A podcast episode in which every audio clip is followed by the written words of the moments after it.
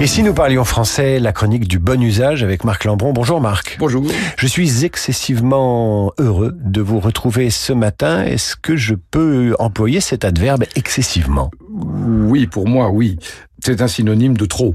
Et ça s'emploie pour signaler ce qui est fait sans modération, euh, qui dépasse la mesure moyenne. Donc vous êtes très content de me, me, retrouver. On dira par exemple, il boit excessivement ou il roule excessivement vite. Donc on l'emploie d'ailleurs plutôt dans un contexte négatif, puisque ça signale en général un excès ou un défaut. Il est excessivement susceptible, elle est excessivement maniérée.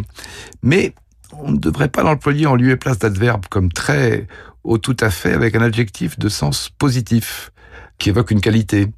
Sauf si on veut faire de cette qualité poussée à l'extrême un, défaut.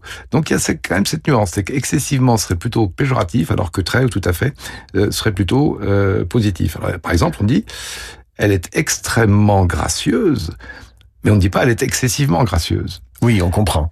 Euh, on n'est jamais trop belle. On va dire, voilà, euh, on va dire il met tout à fait sympathique, mais pas il met excessivement sympathique, ce qui d'ailleurs serait, serait péjoratif. Euh, on va dire il a répondu avec une très grande politesse, et pas il a répondu avec une excessive politesse, ce qui là encore voudrait dire qu'il est trop poli, or on n'est jamais assez. Marc Lambron, la chronique du bon usage sur Radio Classique tous les matins, dire ou ne pas dire. C'est ce qui vous inspire cette chronique, un ouvrage de l'Académie française paru aux éditions Philippe Ray. À demain.